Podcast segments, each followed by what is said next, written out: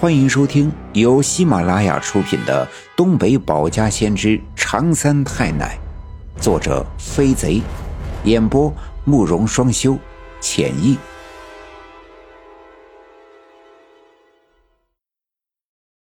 第四十八章：三皇子夜半行诡异，山楂树埋藏沉冤屈。其实刘耀宗他们心里都知道。三皇子这人虽然平时嬉皮笑脸没个阵型，但一起玩了这么多年，不是那样小心眼溜肩耍滑的主。昨天三皇子上山啊，下了好几个兔子套，说今天早上去捡兔子。你说是不是套着兔子在家自己偷摸着打牙祭呢？要不咱们去他们家，万一真炖兔子呢？嘿，咱们就可以顺便蹭个野味吃吃。刘二东提，哎，大家都赞同。于是刘耀宗吧嗒吧嗒的把嘴里的烟紧抽了几口后掐灭，穿鞋下地。三皇子的家就住在村里的小学校西面的第二家，家里的哥们兄弟一共七个，他是老三。他妈是在生他最小的弟弟七皇子的时候难产去世的。家里的哥们兄弟太多，穷得叮当响。娶不上媳妇儿，哥几个都是光棍三皇子从小跟他爹放羊，夏天下河摸鱼抓虾米，冬天上山打野鸡套野兔，这都是他的拿手好戏。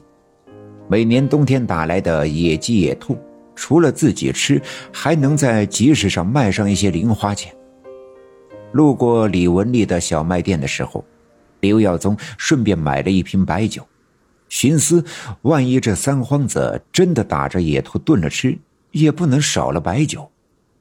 而当他们来到三皇子家的门口的时候，发现屋顶的烟囱一点烟都没冒，屋门开着，院子里静悄悄的。开门进了院子，来到屋檐下，趴在窗子前向屋里张望。三皇子躺在炕上的被窝里，正呼呼的大睡。呼噜声震天响，隔着窗子都能听见。哎，你说这三皇子昨晚这是跑哪儿去骚了呀？怎么大白天的睡得像个死猪？刘耀宗边说边推门进屋。三皇子的屋子有些阴冷，甚至还不如外面有阳光照着温暖。刘耀宗打了个寒颤，炕上的三皇子背对着屋门，被子裹得严严实实的。只露出后脑勺。大白天的睡什么觉？昨天上山撞了女鬼了。刘耀宗一把掀开盖在三皇子身上的被子，一股腐烂的树叶子的味道传来，呛得刘耀宗和随后进屋的刘二东和陈明亮不禁捂住了鼻子。被窝里的三皇子裹着他的那件破了的露着棉花的军大衣。脚上还穿着那双在集市上卖野兔子买来的大头鞋，鞋子上的泥土弄得被窝里到处都是。三皇子被刘耀宗这突如其来的一下惊醒，翻过身，眯缝着眼睛看着屋里的这三个人，慢慢的坐起身。哎呦，是你们呀，我还当是咋的了？哎，别闹，哎，别闹，我还没睡醒呢。刘耀宗这才仔细的打量了三皇子，只见他眼窝深陷，面色发黑，嘴唇上翘起了干燥的死皮，双手拉扯着军大衣的衣襟，手上满是泥土，指甲里都是乌黑的脏泥。你这昨天晚上是干啥去了？咋整的这么狼狈不堪的样子呀？刘耀宗上下打量三皇子。对他反常的样子十分的好奇。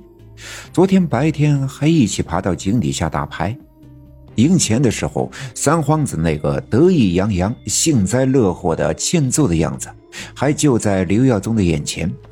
哎，没，没干啥，就在家睡觉了呀。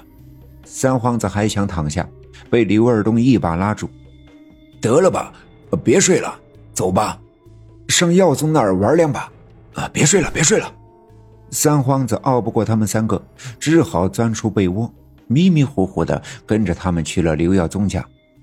来到后面的梨树园子，见寺外没人，便踩着枯井内的墙壁上的石头缝爬了下来。别看井口只比一个水桶粗那么一圈可井底下却宽敞的很。底下有一层厚厚的枯树枝，想必是废弃的这些年刮风吹、下雨冲的积攒起来的。刘耀宗早就在这层枯树枝上铺上了一个棉门帘，四个人坐在上面，又温暖又软和。他们纷纷把手里的蜡烛插在紧闭的石头缝上，井里当时就亮了起来。赶紧拿出扑克，噼里啪啦的玩了起来。刘耀宗原以为这三皇子一副迷迷糊糊没睡醒的样子，趁机会可以捞回昨天输掉的钱，可没想到这三皇子的牌顺风顺水，打牌的技巧也高深莫测。没到一小时，刘耀宗手里的那点钱就输光了。刘二东和陈明亮也输掉了大半，几个人爬出枯井。刘耀宗输了钱不死心，便提议去三皇子家吃顿野兔。刘二东和陈明亮也跟着起哄。三皇子伸了个懒腰，打着哈欠说：“，家家里也没野兔了呀，明天吧。明天我去山里转一圈，弄点野味回来，大家伙再去我家吃。今天不行。”困死了，困死了，我得回家睡觉。说完，转身回家，头也不回。看着他走远，刘耀宗心里不悦，低头吐了一口痰，说：“我呸！你这个小心眼的家伙，赢了那么多钱，吃他一只兔子都舍不得。整个刘家镇山上的野兔，差不多都让他给抓去了，还说他们家没有。”刘二东眼珠一转，说道。你看呀，咱们去找他的时候吧，他穿着衣服躺在被窝里，还穿着鞋，这鞋底上还都是泥土，那肯定是半夜上山了。咱们呀，今天晚上就偷摸着上他家去。他在山上下了不少兔子套，呃肯定是怕天亮了别人捡，所以半夜上山。咱们就跟着他，看他还怎么说。三人一拍即合，便回到了刘耀宗的家。刘耀宗让媳妇儿下了一锅面条，做了一盘白参炖粉条，又炸了一碗鸡蛋酱做卤，切了一盘咸菜条，打开刚才在李文丽家买的那瓶白酒，几个人推杯换盏，一直喝到天色傍晚。不顾刘耀宗的媳妇儿嘟嘟囔囔的生气，三人又躺在炕上迷瞪了一会儿。三皇子家的院墙不高，门前有两个大柴火垛。半夜的时候，刘耀宗他们三个偷偷的绕过柴火垛，翻过院墙，趴在三皇子家的窗子下面，悄悄的听声。屋子里特别的安静，一点声音都没。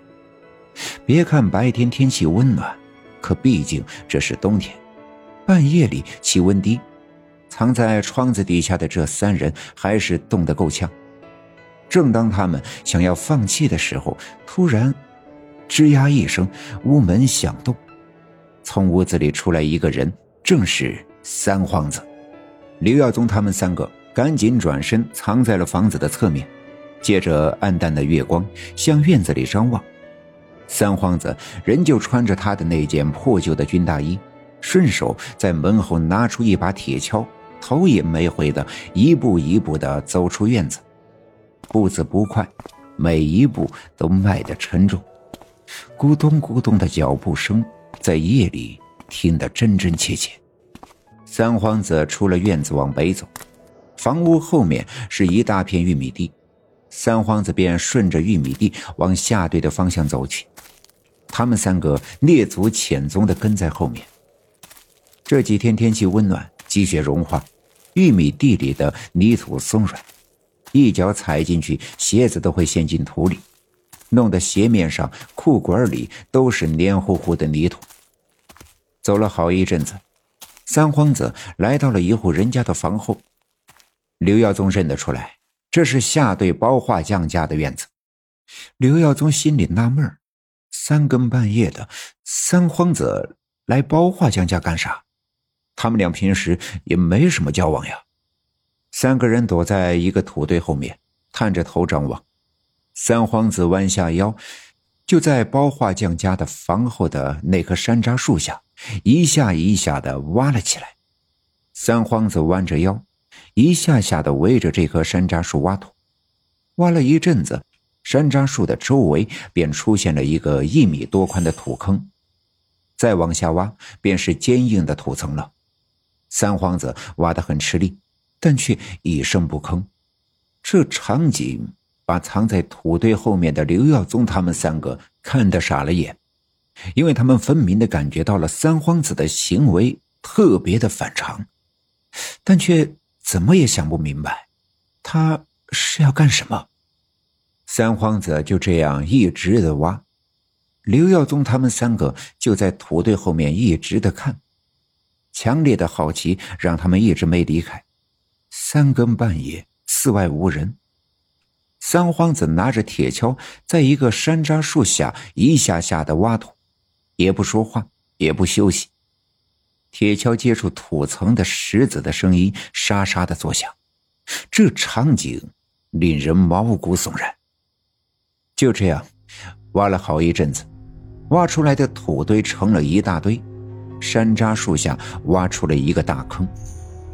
幸亏这山楂树年头久远，树干粗壮，树根扎得深，这个坑再大也很难动摇它的树根。此刻天边已经出现了鱼肚白，刘耀宗他们三个都已经冻得瑟瑟发抖。三皇子终于是停下了手里的铁锹。站直身子，向天边的方向望去，望了一阵子，摇了摇头。唉，三皇子长长的叹了一口气，呜呜的哭了起来。哭声不大，刘耀宗他们却听得真切。三皇子再次拎起铁锹，边小声的哭泣，边把刚才挖出来的土填回那个大坑。三皇子一下下的往土坑里填土，土里的石子发出哗啦哗啦的响声。眼前的一幕再一次将刘耀宗他们惊呆。三皇子的行为完全与往常那个嘻嘻哈哈、大大咧咧的三皇子不同。又过了好一阵，三皇子把那个土坑填满的时候，天色已经渐渐的亮了。晨辉下的一切都变成深蓝色。三皇子哭着填完了最后一铁锹土后，站直身子，沿着来时候的路线一步步的往东走。刘耀宗他们三个这才在土堆后面走出来，迈着蹲了一晚上已经酸软的腿，跟着三皇子，带着满肚子的不解，走回了三皇子的家。本集已经播讲完毕，感谢您的收听。欲知后事如何，且听下回分解。